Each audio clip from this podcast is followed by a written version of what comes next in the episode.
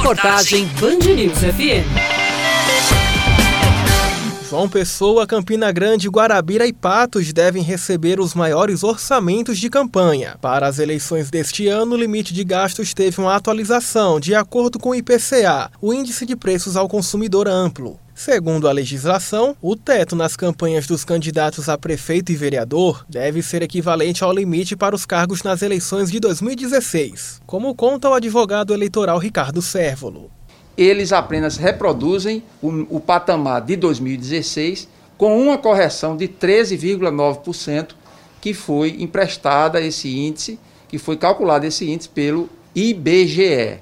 Na capital, que tem mais de 522 mil eleitores aptos a votar, o limite de gastos dos candidatos a prefeito no primeiro turno passa dos 2 milhões e 800 mil. Para um segundo turno, eles só podem usar pouco mais de 1 milhão e 100 mil. Já o limite de gastos dos candidatos a vereador é de 311 mil reais. Por outro lado, os prefeitáveis de Campina Grande podem gastar um pouco mais. São 5,5 milhões de reais nos dois turnos de campanha. Para o analista político Lúcio Flávio, quem tem um orçamento maior leva vantagem na disputa.